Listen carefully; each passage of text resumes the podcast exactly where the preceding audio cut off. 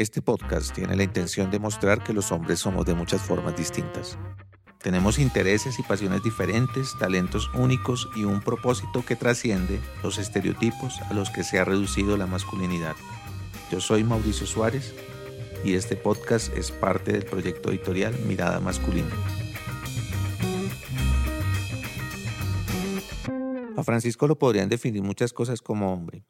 Es un músico rockero, es respetuoso, es un hombre que estudió trabajo social, una carrera eminentemente femenina, pero básicamente lo que más llama la atención es que es un hombre profundamente solidario.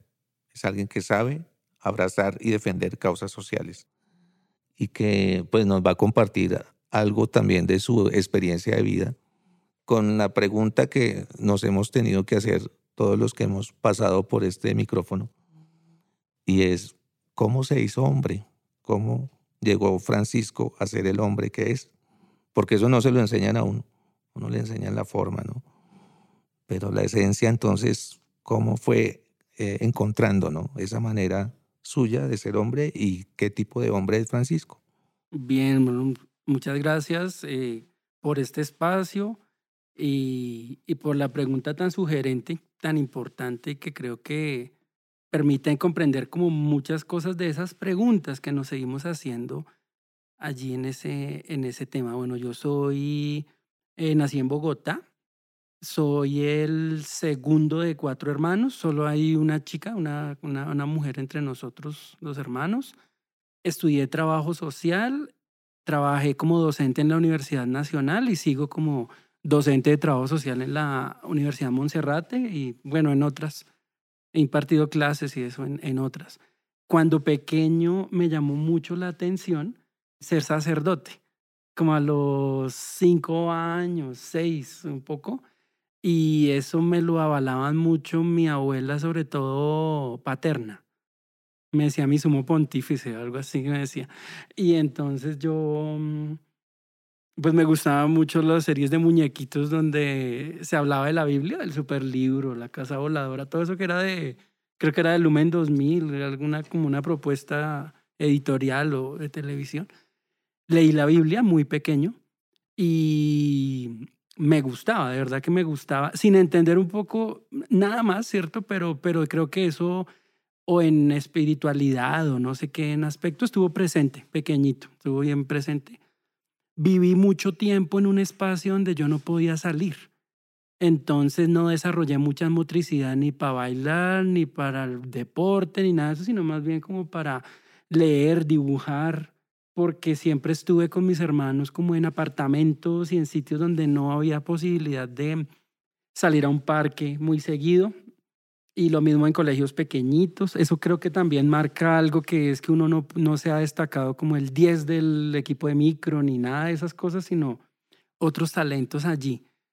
Ya como a los ocho años fui a vivir a Fontibón y ahí sí era un conjunto cerrado y había zonas verdes y pues fue la primera, el primer encuentro con el fútbol, con tener amigos del vecindario, amigas con quedarse hasta tarde, de pronto un sábado, entrarse tarde, bueno, tener como una vida social ahí, conociendo a los vecinos de ese espacio, entré a los scouts y estuve en el escultismo un buen tiempo, como unos cinco o seis años, y eso fue bien importante también porque fue otro espacio de, de socialización. Pero antes, como a los ocho años, en el año, sí, era como el año no, 89, algo así, me grabaron el, la banda sonora de la película de Rodrigo D. Y ahí entonces eh, hoy conocí el punk y conocí el metal. Pero pues me gustó, digamos, me gustó y, y, estábamos muy pequeñitos con mi hermano. El vecinito, un vecinito le grabó a escondidas al hermano mayor el disco y nos lo pasó y eso fue, eso fue ya un cambio allí. En lo religioso fue un cambio grande, por ejemplo, oír otro tipo de mensajes contestatarios frente a la ideología, a la religión, en fin. Y también fue como otra forma de relacionarse con las personas. Entonces a mí desde ahí me empezó a costar tener amigos de mi edad. Siempre, digamos, empecé a tener amigos mayores que, con los que compartíamos el gusto por oír música pesada. En los scouts también tenía mucho más amigos mayores que amigos de mi edad Y eso pues fue marcando allí como algunas cosas. Me gustaba estudiar, me gustaba estudiar, me iba bien en el estudio, me gustaba oír la música, pero la música como tal fue mucho después que me llamó la atención, como a los 16 años.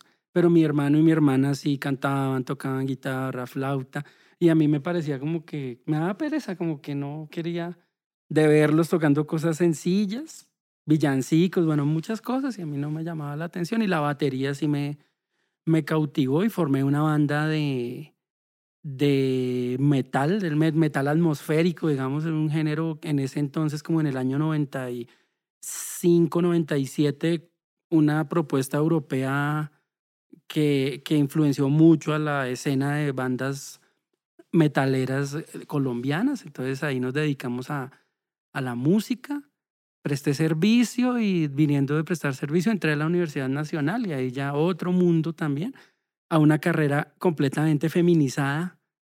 Y yo nunca estudié en colegios mixtos, sino solo décimo y once, en un colegio de la Candelaria, en el colegio de la Gran Colombia. De resto yo venía de colegios como de solo caballeros y así, entonces eso fue también un aprendizaje y la Universidad Nacional ya viene a, a consolidar ese espacio. Ahí formo parte del movimiento estudiantil y al terminar el pregrado, llego a estudiar un posgrado y entré como docente a la Nacional hace ya 12 años y y ahí me mantení siendo docente universitario.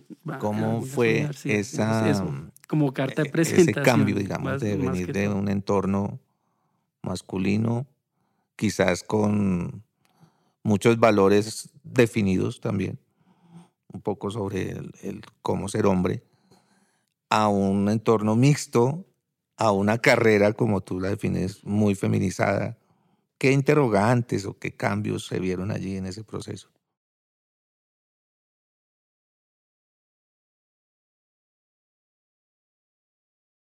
Bien, por ejemplo, los, la experiencia de los scouts era muy mixta, era interesante, era mixta, había mujeres con cargos de dirección, eh, niñas también que tenían, eran jefes de patrulla o jefes de seisena, o en fin, digamos como los espacios eh, en el grupo y uno venía como de compartir mm, con mujeres en el espacio de los scouts. Pero de todos modos era un espacio que estaba marcado por una moral determinada por la misma pertenencia al grupo scout, etcétera. Los noviazgos, todo eso que era extra, era muy escondido, era, era una relación formal, digamos, con las mujeres. El mundo ya del rock, e, eso, eso es una pregunta que hay una compañera en otro espacio que, que ella está trabajando ese tema de, del lugar de las mujeres en la escena metalera. Y entonces, Eran los metaleros. Un día en una reunión yo decía, las mujeres simplemente no estaban no, no, no estaban entre el 95 y el 98. Yo me acuerdo que las mujeres eran la mamá del muchacho que nos deja ensayar en esa casa, las hermanas de él, que a veces llevaban a las amigas de colegio a ver a la banda, pero yo me acuerdo como algo así, ni siquiera para hablar de una objetivación, o sea, como que ellas son nuestras groupies, ellas son las que, no, las mujeres se invitaban a esos espacios, nunca iban eran, el metal era un espacio de solo hombres, solo hombres. Digamos que ni siquiera eso tan, tan conocido y tan difundido como que las niñas de las bandas, ¿cierto? Como las novias, las, las fan, eso no, era un espacio completamente masculino. Y yo estaba en un colegio masculino y solo hasta los últimos dos años de, de bachillerato que hice en la Candelaria, ahí en la 12 con cuarta, tuve una experiencia de educación mixta. Entonces, pero pues ya en los scouts había conocido como, como, por ejemplo, a reconocer mujeres con cargos de poder.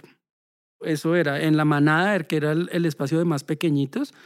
Cada seis integrantes es una seisena y entonces había seisenas femeninas y seisenas masculinas. Y yo fui seisenero, o sea, el dirigente de, una de las seisenas, pero eran tres y dos eran de niñas. Entonces uno con, con las otras seis eneras tenía un nivel de horizontalidad.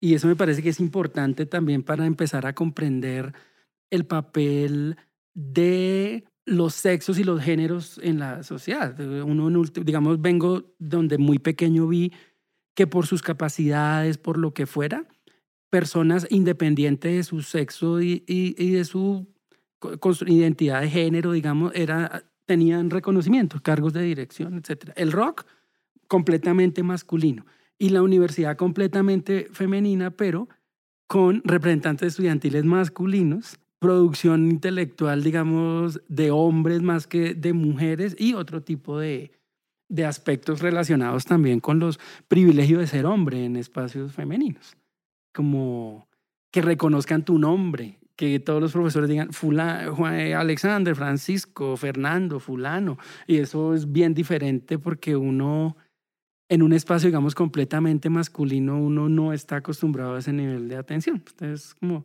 usted es Pérez, pero, pero hay tres Pérez, ¿no? Entonces, así como, como en los colegios, sobre todo masculinos. Entonces, me parece que, allí hay, un paso importante de esos espacios mixtos y definitivamente trabajo social es el espacio menos mixto.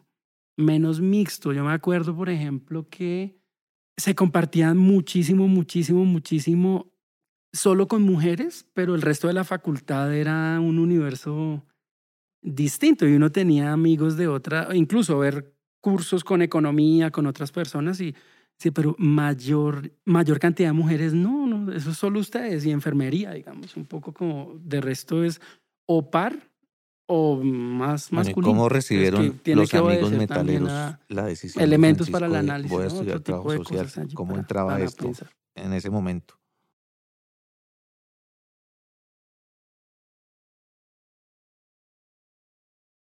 No, ahí sí, ahí sí es algo como que yo entro en el 2000 a la Nacional, pero venía de prestar servicio y no, pues simplemente me presenté como que eso no se hablaba.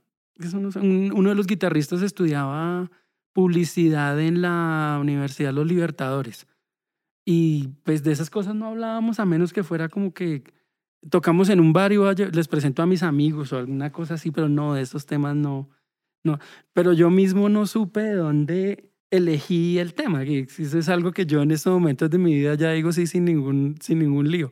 Y es como que yo ya me había presentado a la nacional y a la distrital en el 98, cuando yo estaba terminando mi bachillerato, y no pasé. Y me presenté a literatura en la nacional, sin entender, pero por la influencia de un maestro de literatura en décimo y once que nos hizo amar los, eh, los libros y como o conocer un poco más, en fin. Y ahí yo me voy a prestar servicio y ya tengo que, digamos, bueno, ya se me va a acabar el servicio, quiero estudiar. Y me presenté y yo no sabía qué presentarme, pero mi hermano ya estaba en filología. Y, me dijo, preséntese a trabajo social que hay hartas viejas. yo no, yo, yo en diferentes espacios, un poco porque en ningún momento es un, un, un compromiso altruista ni nada de eso.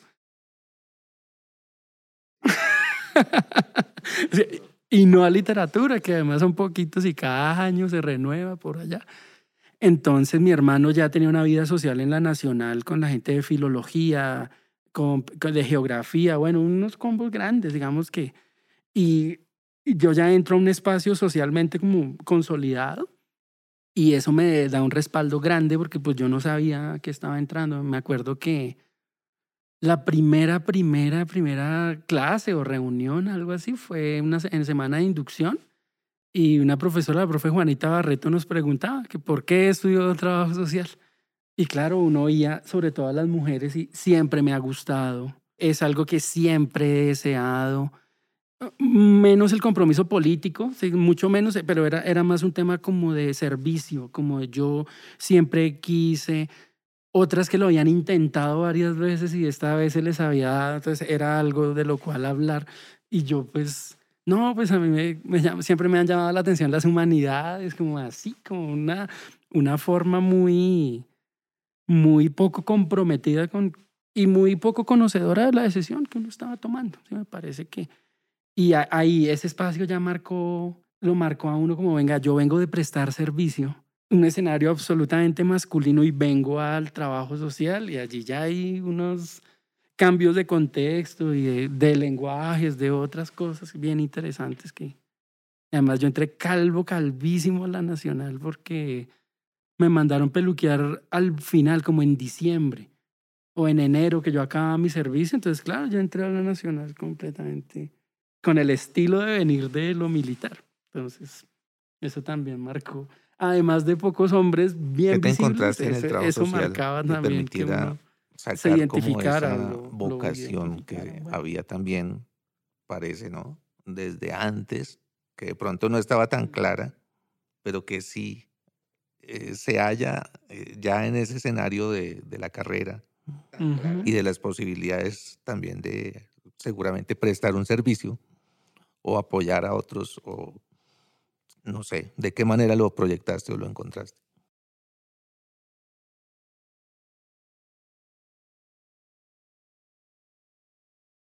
que encontré? Yo vi un espacio en el que me iba a poder exigir, solo por el hecho de que era la Universidad Nacional y porque me gustaba estudiar, a mí me gustaba como estudiar, pero yo no, hasta muy adelante me di cuenta como en qué trabajaban los trabajadores sociales, cuánto ganaban, qué funciones compartían con otros de otras profesiones, por qué no estuvo uno estudiando en otra profesión, dado que, ¿cierto? Eh, o en otra escuela, o en otra facultad, digamos, de lo mismo del país, bueno, en fin.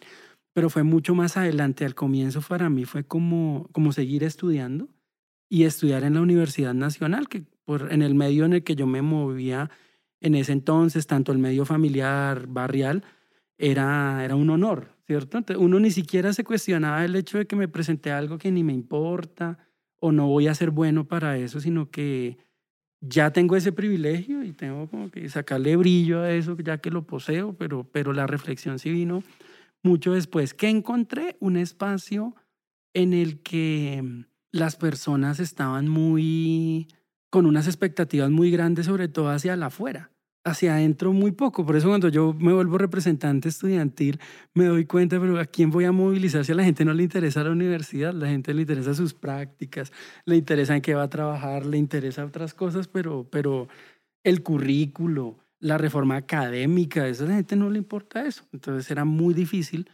estar ahí, pero, pero porque tal vez el trabajo social en ese momento era muy, muy hacia afuera, muy, el énfasis era pensémonos hacia afuera. Y hubo voces muy, muy valiosas en mi formación desde primeros semestres que le hablaban a uno de ese cambio que no está en las universidades, sino que estaba como en otros lados.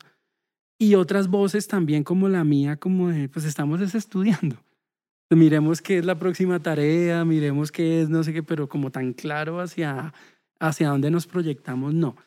Y encontré también un espacio de, de mucha rivalidad y tal vez por las edades de las personas y todo, una reproducción de los bloques del colegio, por barrios, por clases sociales, por gustos musicales, por, por, por, etcétera, por edades.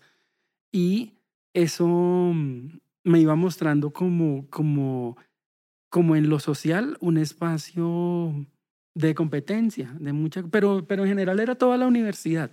Digamos que la ventaja de poder ver cursos con otras, con otras facultades y todo eso le permitía a uno ver como que era la... ¿Qué era como la fue, tendencia. qué significó Eso fue para ti ahí, estudiar pero en la cuna no, del no me proyectaba hasta ¿no? Porque muy tarde, nosotros la teníamos clases con Yolanda. Puyana, con Juanita Barreto, con pues las feministas.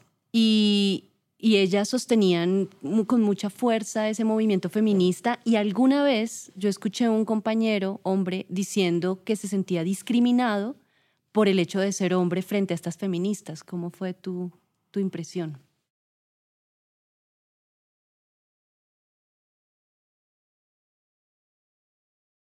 Yo le he venido echando análisis a eso. Y por ejemplo, ahorita que ustedes eh, nos convocan a hablar de nuevas masculinidades o de pensar las masculinidades o lo masculino, yo me acuerdo que en ese momento ese discurso o esos discursos feministas eran absolutamente centrados en lo femenino. Yo me acuerdo, yo me acuerdo que ah, nos pusieron a leer algunos textos, pero bueno, yo el análisis que le he hecho a esto es, viene uno de los primeros semestres de encontrarse con el psicoanálisis que es patriarcal. ¿Cierto? Donde, donde el papel de las mujeres es un papel de analizables, de que son las que expresan las patologías de no sé qué, y los terapeutas son varones, los que escriben sobre eso son hombres, todo eso. Y viene uno como de, de pensar ese papel de la racionalidad que es absolutamente patriarcal. En el psicoanálisis es muy importante esa racionalidad con la que se puede analizar la cultura, etcétera, y uno no ve lo emocional, no ve, no ve eso, lo ve como síntoma, lo ve como la debilidad expresada en la timidez, en no sé qué. Entonces, eso es muy patriarcal. Ya la influencia del feminismo, me acuerdo que fue como en segundo semestre, precisamente la profesora Puyana nos dejó una lectura que se llamaba Los hijos de Yocasta. Y yo leía eso y yo no entendía. Yo decía como, porque era como todo un tema de... Y bueno, ahorita, ahorita pues cometeré el error de, de mencionar es un, de pronto algo que no es. Pero yo me acuerdo que era un texto, los hijos de Yocasta precisamente planteaba, era como una forma de nuevos sujetos en la sociedad a partir de expresiones que habían ya confrontado al tótem, confrontado al patriarca de sus, de sus clanes, bueno, no sé. Y uno pues como que no entendía eso. Era como una cosa muy... Ese fue uno. Y yo me acuerdo que además las profesoras como estaba tan fuerte... Y uno mira, históricamente, la escuela de lo que hoy es la escuela de género, etcétera, era el grupo Mujer y Sociedad que empezó como en el año 92. Entonces nosotros como alumnos en el, 90, en el 99, 2000, estábamos como en la primera expresión en trabajo social de todo ese trabajo que otras feministas de la facultad habían, habían generado. Entonces, era como, estaba revestido de radicalismo. Entonces, por ejemplo, eso de, ¿cómo están todas en un salón donde había también hombres? Y sí, un compañero como, yo me siento invisibilizado. Las explicaciones eran racionales. Es que somos más mujeres, entonces pues se dice todas y usted se debe sentir ahí como reconocido. Pero no solo eso. Me acuerdo que una vez tuvimos una dificultad con un trabajo y le hicimos un reclamo a la profesora y éramos un grupo de tres hombres y no nos quiso atender. Dijo, no, esa es la nota. O sea, usted insinúa que yo no, yo no revisé para calificar. Y dos compañeras le hicieron un reclamo sobre el mismo trabajo y a ellas sí les atendió. Entonces, era, era un discurso radical unas solidaridades basadas también en esa afirmación fuerte de lo femenino y uno pues intentando por primera vez comprender eso. A mí no me molestó, digamos, no, no nunca, nunca me hacía preguntas, pero yo no me sentía invisibilizado. Me acuerdo que el, el primer día de la mujer, estando como estudiantes de la Nacional, pues no nos hicieron algunas clases y nos dijeron que fuéramos a los conversatorios y fuimos a uno que en el edificio de posgrados que era con Florence Thomas y bueno, en fin, era como la primera vez viendo a, a estas feministas y todo el argumento me acuerdo que era acusar a fulanita porque abortó. ¿Y por qué? Porque el fiscal era un hombre, porque, porque el juez fue un hombre, porque el policía del CTI que recabó las pruebas era un hombre. Entonces era un mensaje como, como así, con ese nivel de, de ideologización que uno, que uno iba a comprender después que tienen todas las ideologías. Era, y era su día, y era, era un espacio en el cual hacer alarde como de todo eso. Y nos dejaban algunas lecturas feministas, y digamos que no pasaba de ahí, yo no me sentí como, como anulado. Será también porque yo soy muy criado por mi mamá no tanto por mi papá, entonces yo por eso no me da pereza los carros, no sé manejar, no me gusta como la mecánica, nada de eso. Entonces yo me crié con mi mamá, escuchando música, tomando tinto, conversando hasta tarde, o otro tipo de cosas. Y a mí no me molestó, seguramente personas con una masculinidad hegemónica más afincada y todo esto del género, el decir nosotras cuando estamos en una clase donde también hay hombres, les les afectaba a mí, no, no, me, no me llegó al punto de, de afectarme. De hecho, en este momento recuerdo mucho un libro que ellas nos hicieron comprar, porque eso hay que decirlo así, una investigación que hicieron ellas sobre procesos de socialización de madres comunitarias, que se llama Sentí que se me desprendía el alma. Yo me acuerdo que en esa clase nos hicieron comprar ese libro y hacer unos resúmenes de cada capítulo, y uno hacía eso como, porque era la tarea pero ahorita sí es uno de mis libros recomendados como profesor de investigación. Yo considero que es una de las mejores investigaciones eh, sobre historia de vida, pero sobre todo de sujetos no tan taquilleros en la investigación social como las madres comunitarias y preguntándoles cosas como sobre el liderazgo y todo eso me gusta mucho. Y lo, lo conservo y lo defiendo. Y en su momento ni lo ataqué ni lo defendí, pero, pero sí me pareció como una imposición. Pero era más por lo que decían otros compañeros más veteranos, digamos, que, que decían, es que estas posmodernas, estas feministas, en vez de leer cosas críticas para entender qué le pasa al país, no, es que leyendo para eso. invalidar completamente, sí. Cosas posmodernas, me acuerdo mucho que era como. Francisco, posmoderno era un la, término la como, como muy desde tenaz, como despectivo. De, como de género despectivo. también Sí, sí, sí. en el movimiento estudiantil? ¿Cómo, ¿Cómo la recuerdas? ¿Habría algunos elementos también que de pronto...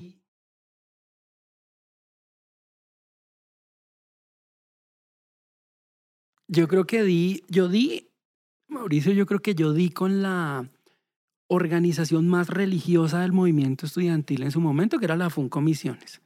Sí, entonces yo, por ejemplo, venía del rock, venía de los scouts. Entonces yo saludaba a las chicas de beso en la mejilla, de abrazo, tutearlas y llegar al punto de todas las compañeras, ¿cómo le va compañera? De la mano, ¿cierto? Como un ritual, como una cosa donde no es posible ver al otro de forma sensible, sino solamente re referido y, y lo digo, lo digo, una de las pocas organizaciones que en su momento tuvo esa, esa religiosidad, esa mística para el trato, porque las otras, en, en otras organizaciones era, el tema era diferente, tanto que nos tenían bromas que la iglesia, que no se toman una cerveza, que los regañan, una cantidad de cosas. Y éramos una fuerza política en lo estudiantil muy, muy, muy importante, pero pues nos molestaban con eso. Eso me parecía simpático. Por ejemplo, yo con algunas compañeras compartía mesa con ellas de discusión política a nivel distrital incluso, pero uno en otros espacios las podía tutear, era otra cosa, pero dentro del escenario era una cosa muy masculina. De hecho, en la planeación de la organización había una cosa muy simpática y que la hacíamos en varias localidades y era irnos a las vacaciones y hablar con juntas de acción comunal para hacer unas vacaciones alternativas en los barrios, vacaciones recreativas alternativas, algo así. Y siempre había alguna comisión que abordaba algo que se llamaba el problema de la mujer. Y así se llamaba. En la agenda de la organización se llamaba de esa manera. Entonces, ya, ya de entrada se le estaba poniendo una connotación de problema. Y el problema de la mujer tenía que ver con un poco de cosas. Por ejemplo, el problema de la mujer de los sectores populares que no se puede organizar, que porque no tiene tiempo, que porque está sobrecargada de las tareas, pero poco se hablaba del problema de la mujer dentro de la organización y más que el problema, el papel de las mujeres dentro de la organización. Allí también había dirigentes, digamos, para usar ahorita algo que se usa, un término que pues se usa mucho, y uno reconocía por sus capacidades a las mujeres también con niveles de dirección. Pero yo sí creo que ya ahí había como una castración de, de algo que uno traía ya o por juventud o de su cultura y todo eso que era mm, ser cordial con las mujeres. Me acuerdo que había unas que les molestaba muchísimo que uno abriera la puerta del taxi o que fuera ahí y les diera permiso y, y, uno pues cómo se quita de esas cosas y entonces era como no compañero súbase súbase usted yo también puedo cerrar la puerta un poco era como todo eso.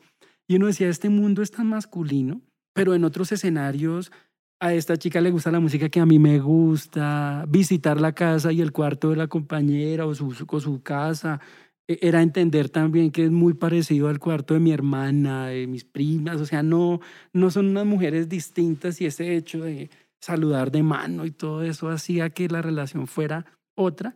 Y fue uno de los factores por los que algunas personas se fueron cansando de, de esas formas como tan, tan conservadoras del, del trato social, por ejemplo, era contradictorio porque se supone que desde la organización la idea era rodearse de de, muchos aliados de todas las facultades, etcétera, y había escenarios como las fiestas, me acuerdo, sentarse en el Freud, eso era una cosa prohibida.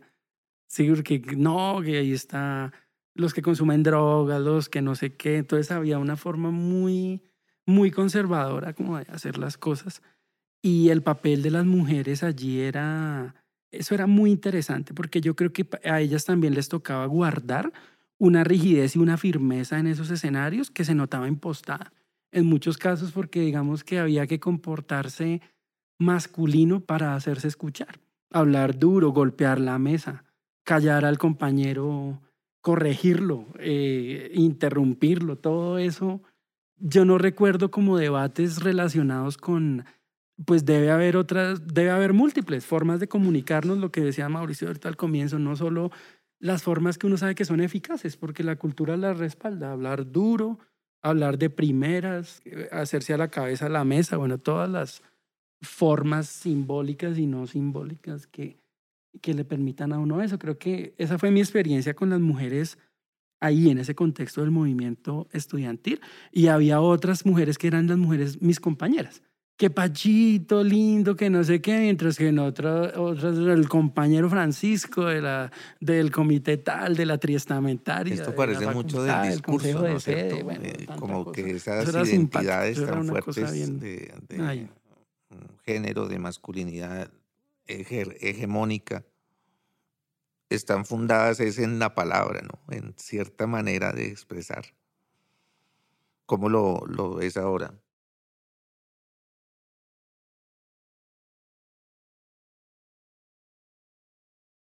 Yo creo que ni siquiera se le ponía atención y se volvía discurso, ¿cierto? O sea, como que es que la compañera me acuerdo una vez, uy, una vez en otro espacio a alguien se le dijo, compañera, todo lo que está proponiendo es demasiado subjetivo. Cuando usted ubique las causas objetivas del debate que tiene, charlamos. cuando, cuando uno dice eso, y, y, eso se me ha presentado en diferentes escenarios, entonces sí es un discurso, es un discurso, pero yo creo que hay más bien unas formas dominantes, completamente empotradas, y que si no cambian esas formas, lo que hace uno es como coger cualquier discurso y meterlo dentro de esas formas. Por ejemplo, hacerse escuchar a las malas, que el humor no cabe. Cuando no cabe el humor, ¿no? O sea, como que no es que es un chiste, no. Usted sabe que el chiste no existe, que el chiste expresa estructuras sociales, que no sé qué, dominación, y uno, esto acá cuál es el lugar de lo, de, la, de lo sensible, etcétera. Y quienes hemos estado en, en la música y otro tipo de cosas también. Ahí sí como dice Silvio Rodríguez en, en, en, Playa Girón, ¿no? Me cuenta, por favor, cómo entonces hablo de la historia, cómo hablo del arte sin que ir a cometer la, el pecado de afectar allá las grandes verdades. Eso, eso es muy así. Y, y yo sí vi, digamos, mujeres mujeres muy que se ganaron el espacio, yo no sé si cabe el término, masculinizándose de forma, de forma, o asimilándose, que sería más el no reconocidas como mujeres con unas prácticas distintas, digamos, a, a las ya dominantes, sino haciéndose escuchar y haciéndose elegir en cargos de dirección precisamente a partir de las prácticas, de prácticas que tenían ya permiso social, reconocimiento. Me parece que que no es solo discurso, son, son unas prácticas. Y el, e, es más, el discurso antes es, el discurso es garantista.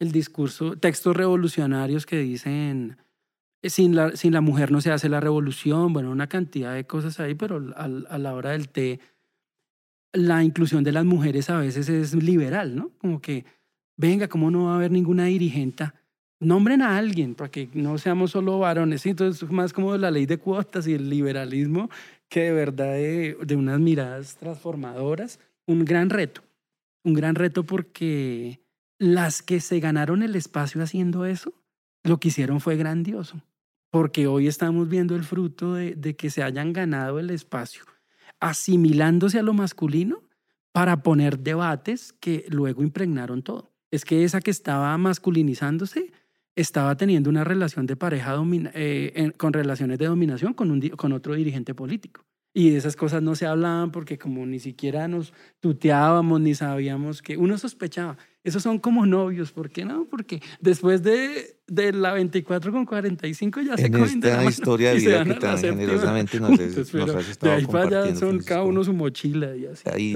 dos elementos que, que me llaman la atención porque parece te definen también como persona.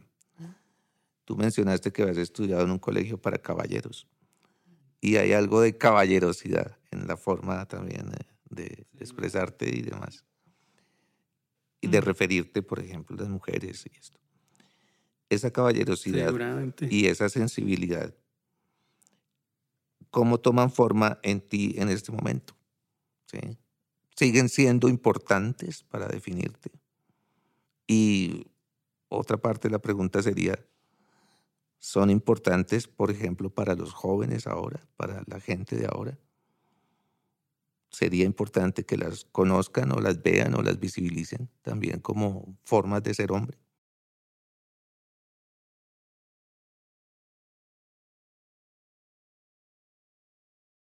Claro, yo, yo frente a eso creo que no, yo ando muy en pelea con, con cosas que uno no se había pensado.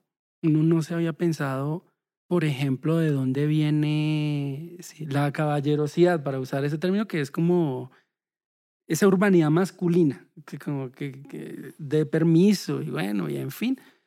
Y, pero es simpático porque eso es como según cada contexto, ¿no? Por ejemplo, en el contexto de, bares de rock, de ensayaderos, de conciertos, etcétera, la relación con las mujeres es no es la compañera, sino son las nenas. No, las nenas que venían con tal banda, la nena tal, la nena la teclista de tal grupo, la y las mujeres se asumen en ese contexto. Ahí también se dan unos ejercicios de asimilación. Sí, la, las mujeres con chaquetas de taches, con también, con otro aspecto allí, pero se han ganado unos espacios muy, muy, muy importantes y allí uno no se comporta con ellas de la misma manera que uno se comportaría con una tía, con una amiga de la mamá o alguien así. Con una dirigente política también el trato es otro y más feminista. Yo creo que con el feminismo que hay ahora que está bien, yo creo que está bien, esos niveles de, de, radicalización obedecen también a la emergencia como movimiento y como, como identidad, que si no es ahora, no es nunca, o sea, hay que blindarse y que es, eres feminista de verdad para Dios y que se te note. Entonces, que se te note el pañuelo morado y que ni perdón ni olvido y que todos patriarcal, todo eso, yo creo que forma parte de un momento de los movimientos como de su radicalización. Pero ahí sí he tenido dificultades, por ejemplo, en asambleas universitarias como moderador dando el uso de la palabra, está invisibilizando a la compañera, es que lo que ella no dice no vale, no, tal vez no la vi. Me quité las gafas y yo no, la miopía no, no me permitió ver que ella, pero no es ningún tema filosófico, aquí androcéntrico ni nada.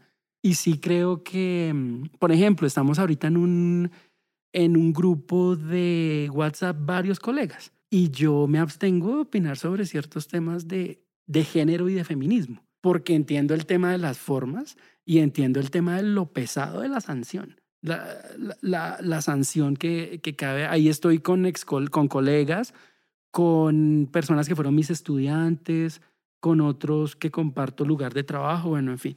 Y cuando salen esos temas me llama mucho la atención. Primero porque porque yo sí considero que, que está bien en su agenda, pero no es mi agenda.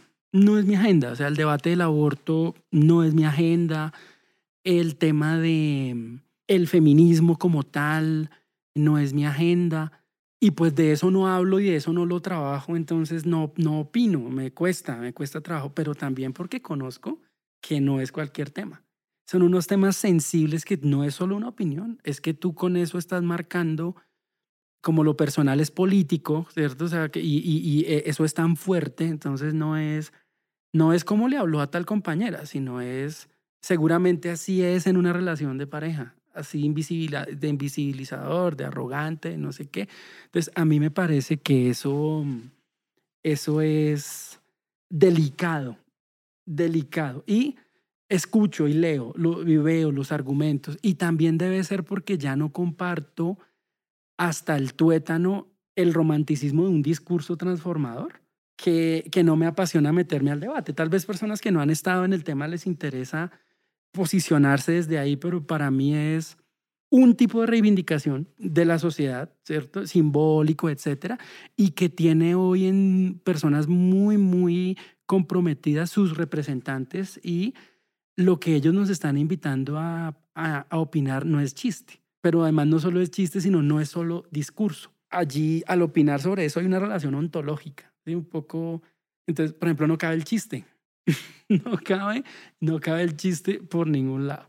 Como así como que, ay, pero esos temas, no, hablen de fútbol, una cosa de esas, no, no cabría, te, te proscriben de cualquier escenario, pero además no porque uno pueda hacer ese chiste sobre otras cosas, sino porque en este momento hay una, una expectativa muy fuerte de los movimientos feministas a nivel mundial y entonces están en esa situación, están en esa situación, como me imagino fue en los años 60 y 70 para las personas de la educación popular, etcétera, los temas del cambio social, la revolución cubana, nicaragüense, no me toquen eso, ni en chiste me hablen mal de, de Cuba, de no sé qué. Estamos como en ese, en ese momento. Yo sí creo que eso aparece allí y se refleja en diferentes aspectos. Yo sí considero que uno tiene sus formas, pero esas formas cambian de contexto en contexto. Por ejemplo, en, en mi trabajo, tengo muchos problemas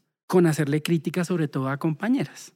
Tengo muchos problemas, entonces o me, me cuido para no hacerlas, aunque a veces uno no puede evitar cuando uno viene de, del escenario de criticar, de, de, cuestionar, de problematizar, es muy difícil ponerse mute, ¿cierto? Y, y, y, no hacerlo. Pero entonces uno encuentra que la crítica no solo es la crítica al argumento, sino a la persona y es, se vuelve un tema muy delicado. Y sí soy muy vigilante de las relaciones de género entre mis estudiantes, porque yo sí creo que no solo, e, eso es lo contradictorio, ¿no? Ahí no solo hay chiste, ahí no solo hay no sé qué, sino ahí, ahí está la presencia de estructuras sociales de dominación muy claras que usando el, el lugar, ¿cierto? De, de, de poder que tiene la academia es posible invitar por lo menos a la reflexión, si no desde la prohibición, sino invitar por lo menos a la a la reflexión en muchos sentidos, tanto entre mujeres como entre hombres y mujeres. Y yo creo que ahí hay, y hay precisamente unos elementos que son cuestionadores del patriarcado, del patriarcado, pero también de, de reproducción de lugares de dominación de las mujeres. Por ejemplo, el otro día, en una exposición de unos estudiantes de trabajo de grado, todo lo teórico se lo pasaban a un muchacho. Entonces el par evaluador hacía preguntas y ellas decían, ah, sí, Brian, Brian. Y después los, los abordé y les dije, ¿eso? Y usted está presentando además una tesis que se llama Resistencias antipatriarcales por parte de mujeres barristas de Santa Fe y Millonarios, ¿no? Entonces, el paradigma de investigación por ningún lado está impregnando. Fíjese que al decir Brian, Brian, Brian, y como Brian es el único que no es barrista, todo lo que es de empírico es usted, usted, usted, usted eso es reproducir unos roles que, que se naturalizaron. ¿Por qué usted no puede hablar del marco teórico? ¿Y por qué Brian no puede hablar de, de lo que se vive en el estadio si él también ha ido a hacer etnografía? Entonces yo, yo intento abrir la, la reflexión desde el lugar que me cabe, que es la, la docencia. Y ahorita estoy en una red de investigadores sobre metal y rock y hay una presencia muy importante de de una perspectiva feminista grande. De hecho, hay, hay hombres que, que acompañan a compañeras en ejercicios de reivindicar el papel de las mujeres en el metal, en el rock, pero también se me vuelve un escenario muy conservador, donde, donde por ejemplo, lo contestatarios que son las carátulas del rock, las letras, etcétera, más que prohibir algo, decir esto lo proscribimos porque es patriarcal, etcétera, es como entrar a comprenderlo. Y no, o sea, en ese espacio también está muy fuerte el tema de que vamos a erradicar el patriarcado completamente de, del rock y el metal. Y un artista que hace carátulas dice, yo estoy pintando, haciendo una expresión. Es una mujer clavada con dagas o algo así. Yo no, ni le hago eso a mis novias, ni nada de eso, pero no, es que eso es lo que genera. Entonces uno ¿y eso no es censura? Entonces, al arte, pues, ¿hasta qué punto? las letras. Eh, esa letra es una apología a violentar a las mujeres. Y uno dice, y bueno, y, pues demos la discusión, ¿sí? porque ni puedo hacer nada para que el artista que ni lo conozco deje de pensar de esa manera, pero creo que es una contribución artística, etcétera. Entonces veo como en muchos, muchos, muchos lugares impregnado el tema y en la familia, donde uno tampoco se puede quedar callado frente a la naturalización de ciertos comentarios, prácticas, pero, pero ahí también no es solo uno, sino es mucha gente la que, la que viene confrontando a los viejos, diciéndoles dos, tres cosas y, y, poniendo por lo menos en el debate esos, esos temas, ¿no? Porque, porque un domingo y, y ajiaco y ninguno de los hombres lava un plato y no sé qué, entonces, bueno, listo, eso lo podemos decir de otras formas y se van generando cambios, van apareciendo cambios allí un poco, pero va impregnando de verdad cada, cada nivel de, de la relación. Y la vida privada y eso, pues claro, más uno con esas alarmas de en qué momento no debo, no puedo reproducir un comportamiento patriarcal, pero también traigo esto desde toda una crianza, no lo puedo dejar tan fácil, no puedo dejarlo tan fácil. Ahí sí, no me lo quito a la izquierda. no, no, de, de, de un elogio, un piropo a una compañera cuando era algo que estaba, no era tan bien visto. Mm, la vida, la vida de pareja, eh, la vida comunitaria, todo eso uno anda siempre con esas alarmas y creo que eso tampoco es saludable. Creo que, creo que es un nivel de autocensura grande también en algunas cosas, pero quienes hemos estado en la política entendemos que son las consecuencias de la sanción que pueda llegar a tener uno no, no ser cuidado, cuidadoso de esas formas y permitir, porque ahí como que se le, se le, se le endilguen esos comportamientos patriarcales que son relativos, ¿no? Que es una cosa muy, muy, muy interesante frente a que hay unos comportamientos que uno los viene como asociando, pero uno lo mismo los ha criticado, pero entiende que no es fácil quitarse. Y hay otras cosas que son, como en toda ideología, unas adopciones, pero impostadas como, como por el deber ser en este momento, pero uno en realidad no está sintiendo eso. Por ejemplo, me acuerdo compañeros que abiertamente decían, eh, yo no creo que uno por ser mujer y estar en la organización, entonces ya, tiene poder o etcétera. Entonces había como esos elementos que en su momento no estaban tan problematizados como ahora, pero sí me parece que siguen siendo, siguen siendo, o sea, cosas como, pero aquí ¿por qué solo hay profesoras, pero los únicos investigadores son hombres. Y uno, pues, ¿cuál es el debate? En, en últimas es... Y hay universidades donde es, no, pero es que además de que somos todas señoras, todas con hijos, con obligaciones y las pocas que pueden investigar, pues son las que tienen empleada doméstica o algo así, pero yo creo que dar esos debates en el medio laboral también va uno con, con las alarmas prendidas frente a eso, porque uno mismo se previene y de pronto es uno mismo y, no es tan así y el contexto no va a ser así tan sancionador, pero uno a veces sí se pregunta, sí se pregunta cosas, como por ejemplo, a mí me pasa, yo, ¿por qué ningún espacio académico lo, lo modera una compañera? Porque siempre los tenemos que organizar y moderar hombres. Y entonces, entonces que no vengan a decir, digamos, como en, en otros términos, como que no vengan a decir que no hay ninguna agenda ni ninguna perspectiva amplia en los temas, porque pues aquí nadie participa. Espacios donde somos iguales todos en términos de el nivel de experiencia en un, en un campo laboral, todos tenemos un posgrado, hemos escrito algún artículo, bueno, experiencias de campo, y las voces siguen siendo mayoritariamente masculinas, sin que nadie esté diciendo las mujeres no pueden hablar. Y cierro con esto.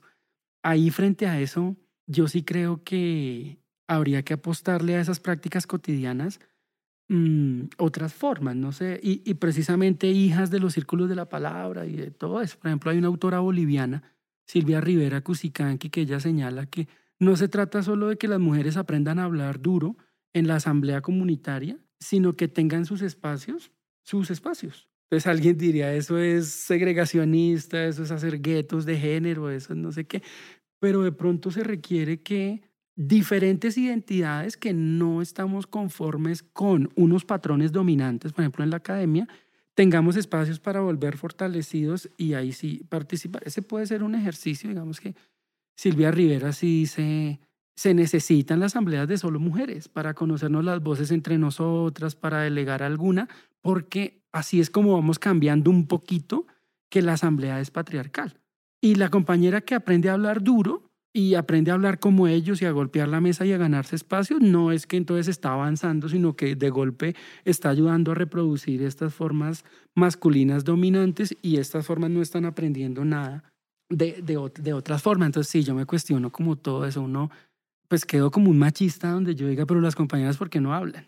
Claro, el argumento sería cree, que cree que no tenemos capacidad y ahí sí viene una oleada de intervenciones, pero, eh, o las compañeras, ¿por qué no escriben? y todo eso es muy complicado y eso en este momento histórico creo que se menciona con pinzas. Es muy difícil. Eso uno puede ser condenado al ostracismo si, si, si se mete mal con, con estos temas. Entonces uno pasa como por, no me importa, pero cuando es mi estudiante la que reproduce eso y yo tengo algún nivel de poder y se lo puedo decir, usted misma se está cargando la dominación de que solo el joven Francisco, fue lo bueno, ya para terminar, con y las desde colegas la no. perspectiva no, masculina, Con las colegas sí es como un mensaje allí. o una invitación, ¿cuál sería para eh, aquellos hombres, sobre todo los jóvenes, que están haciéndose la pregunta, bueno, ¿qué es lo que tengo que cambiar o cómo lo puedo cambiar o en qué escenario lo debo cambiar?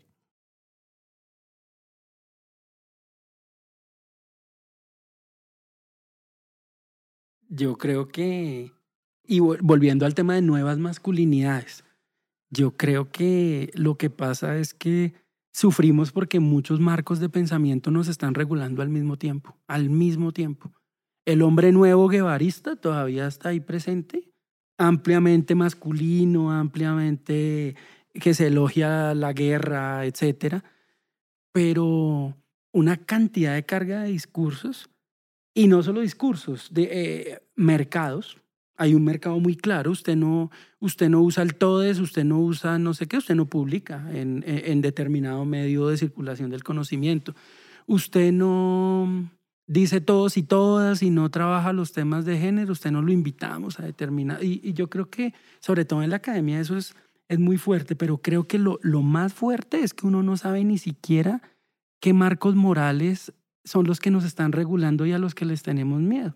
Yo no, yo creo que eso es lo que nos estropea el, el pensarnos esas situaciones. Por ejemplo, ante mi pareja, ¿cómo tengo que ser masculino, masculino, digamos? Entonces, pues eso hay que hablarlo.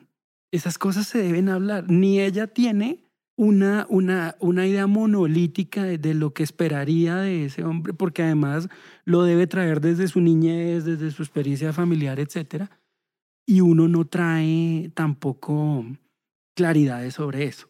Entonces, a mí me parece que, que necesitamos hablar como de una forma muy plural de lo que nos está pasando. Yo creo que se, se corren dos riesgos. Ese que les mencionaba de, sí, sí, yo respeto absolutamente a las mujeres y el 8 de, ma- de marzo me pongo el pañuelo morado, pero, pero yo no sé cocinar, ni siquiera pienso en mi cuidado, no sé lavar una ropa, no sé qué. Yo creo que, que esa dimensión ontológica es muy necesaria de trabajar y pues sí, ellas cuentan conmigo en la movilización, pero eso es impostado como lo es en toda ideología en, esa fase donde uno está de alma, vida y sombrero dedicado a eso. Entonces, que no nos dé miedo el entender por qué todavía no puedo transitar a unas formas de masculinidad diferentes. Además, ¿cuáles? Las que nos dicen las feministas europeas, los pueblos indígenas. Si uno mira el tema con pueblos indígenas es un hombre, ¿por qué no borda? Porque es una tarea de mujeres, pero no solo porque sea de mujeres y nadie más tenga capacidad y el hombre sea superior, sino porque es una tarea comunitaria. Y el hombre casa bien y la mujer teje bien. Y como es para la comunidad, las cosas tienen que estar bien hechas y honrar, digamos, a, a los ancestros. Entonces, todo el tema de, de todos podemos hacer todo, yo creo que ahí hay unas intromisiones eurocéntricas importantes. Yo sí creo, yo sí creo que, y allí hay algunas perspectivas, creo que la de las constelaciones familiares y otras que plantean como honremos la fuerza masculina y la fuerza femenina. Pero eso no es en singular. ¿Qué es una fuerza masculina en una sociedad como esta, con elementos todavía de pueblos, de pueblos indígenas, pero también con toda la impronta hispánica, judio-cristiana, pero también de la modernidad, que implicaría lo masculino dominante? ¿Lo masculino dominante es igual a la Edad Media? No sabemos. Pero sus efectos en dominación, ¿cuáles son? Es que ese es, el, ese es, como, ese es como el tema.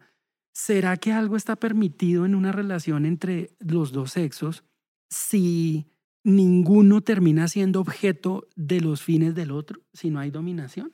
Y en ese sentido el poliamor, la libertad sexual en, las parejas, cosas tan sencillas como yo sé que, que eso es polémico, pero, pero pues yo, yo lo voy a decir. Cuando uno estaba estudiando en la universidad era común que la monitora o alguien, una joven era la novia del profesor. Hoy en día eso sigue ocurriendo, pero de eso no se habla. O sea, no, no, no es ni que, ni que ya no hay esas relaciones, pero el debate es eso porque era negativo y eso porque hoy, no, porque alguien me decía, es que hoy no se puede, no ve que la ley no sé qué contra la discriminación dice que usted le pueden dar cárcel y más si es menor de edad, imagínese, no sé qué. Y yo, pero es solo hombre, mujer. Entonces, no, no, también, si una profesora con un joven, no sé qué, uno, pues ese tipo de cosas ni se hablan y ya se asumen como una norma. De hecho, ya nadie fuma en las universidades, por ejemplo es como un bicho raro y menos en las universidades privadas. Y uno dice, no que era muy bueno estar llenos de humo en los salones y todo eso, pero ¿por qué han empezado a cambiar las cosas sin que hayamos dado discusiones sobre eso? ¿Será porque hay unos muy inconformes que estamos asumiendo unos patrones sociales, pero por dentro con un dolor grande de, venga, yo, yo todavía no creo en esto, yo todavía no estoy preparado para, para la monogamia, yo todavía no estoy preparado para el reconocimiento intelectual a las mujeres, yo todavía no estoy, pero me toca, me toca mi empleo, mi empleo, mi, el, mi círculo de amigos, etcétera, me obliga. Entonces yo sí creo que espacios como estos son muy interesantes, eh, así, digamos, en un ambiente de confianza en el que uno puede decir, ¿quién nos mandó a pensar estas cosas? Y tampoco es volvernos a, a los pueblos originarios, aunque podría llegar a ser un ejercicio muy interesante como están haciendo algunos hombres, jóvenes, hombres y mujeres que se reetnizan, ¿no? Como que yo soy muisca, que yo soy NASA, pero no, pero usted es rubio, usted, no, pero es que yo descubrí que en mis raíces yo soy de sogamoso, de, de soy muisca, soy no sé qué. Y entonces uno dice, esos diálogos son muy importantes, porque así como estamos construyendo una infancia Disney, Discovery Kids, y todo lo demás o es premoderno o es patriarcal, y los niños no tienen el mundo Disney ni el mundo Discovery Kids, así estamos abordando algunos temas de género. Entonces, como que, por ejemplo, a mí nuevas masculinidades me ha sonado en otros escenarios como feminización, feminización tolerable de lo masculino dominante. Es como que una vez mandé un mensaje de día a la mujer y una compañera me dijo, bien, Pachito, qué chévere que ya eres deconstruido y estás en las nuevas masculinidades. Yo no le contesté nada, le mandé el mensaje, que, chévere y todo, pero yo ella me está poniendo categorías con las que yo no me describo. Ni me, ni me deconstruyo, ni, ni nuevo, nada. O sea, como que, de hecho, honrar el lado masculino que uno tiene, tiene que ver también con pues, no negar esa parte de, de la naturaleza, pero también qué es lo masculino. Yo me acuerdo que había también un texto que se llamaba, de Humberto Maturana que se llamaba Fundamentos Matrísticos, que era contrario a los fundamentos patriarcales. Y yo me reconocía mucho en lo matrístico. Yo cuando leí ese texto decía, claro, a mí por eso no me gusta manejar. Yo veo el fútbol, pero que me interese todos los domingos andar allá tomando cerveza y jugando el fútbol, no. Y mis tíos sí les gusta y todo eso. No, para mí, y, y, eso no me hace ni menos masculino, ni, ni, ellos son los cavernícolas, ni nada. Eso sí, un poco esos fundamentos matrísticos también tienen que entrar como, como, como en diálogo. Yo sí creo que, y cierro con esto, mirar contra qué estamos siendo contestatarios, mirar si tenemos claros los patrones morales que creemos que estamos ofendiendo o que estamos honrando, porque es que en esa, en esa confusión del tema, y en lo interno, mirar para qué estamos listos y si nos hemos hecho la pregunta, y preguntarnos qué cosas en lo social que hoy es avalado, las estamos haciendo mecánicamente, porque, porque, porque ¿cómo va a quedar usted como un patriarca? Pero pues, profesor, a mí no me parece que usted se merezca esa condecoración, o sea, su trabajo es, es una cantidad de lugares comunes, a mí no me parece serio. Imagínese, imagínese, hoy decir una cosa de esa, eso está, eso está al nivel de una acusación por, por acoso laboral, por violencia basada, es, de hecho es violencia basada en género. En la Universidad Nacional hoy hay procesos relacionados con cosas como esa. Como que alguien que dijo, muéstreme qué tiene de anticapitalista el movimiento LGBTI. y de una, de una vez, una, y es un comentario, es un comentario académico, o no, o digamos estamos en un escenario en el que hay que ser infiel o fiel a ciertas cosas, pero por el momento, pero internamente fracturados, con, doliéndonos como, pero es que yo quería decir eso, pero no puedo, pero tampoco sé si lo deba decir porque no sé si lo siento. Entonces, como pensarnos estas cosas me parece como la tarea más grande. Creo que la academia no lo está haciendo, creo que las familias no lo están haciendo. Por más pluralidad de familias, creo que también hay unos niños ahorita completamente orientados a una perspectiva de género dominante y otros todavía como uno, digamos, en una perspectiva, los niños hacen esto, las niñas hacen eso, y no hay diálogos. Entonces, ¿qué prefiero yo? Yo meto al colegio a mi niño, primero el colegio que puedo pagar, que es de modelo pedagógico alternativo y que allá son feministas o, o indigenistas, y ya, digamos, yo no veo diálogos y a mí sí me parece muy importante diálogos, diálogos como ciudadanos en términos de ese tipo de cosas sin gracias, Francisco. es muy difícil en el momento tan fuerte en el que, en el que está esto. Quería como es compartir eso. Esperamos que con esta historia hayan tenido ustedes la posibilidad de conocer que existen muchas otras formas de ser hombre. Queremos agradecer la producción sonora de Felipe Reaño y de Alejandra Martínez, invitarlos a que nos sigan en nuestras redes sociales en Instagram, Facebook, Twitter y en www.miradamasculina.com. Esto fue Mirada Masculina.